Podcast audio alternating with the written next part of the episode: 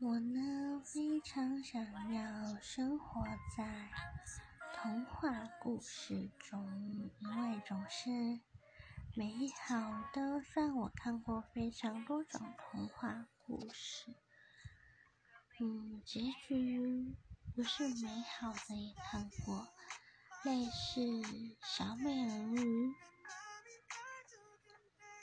还有卖火柴的小女孩这类型的。宇宙的另一端有许多未知的世界，会不会比在真正的世界来的更轻松自在呢？只有在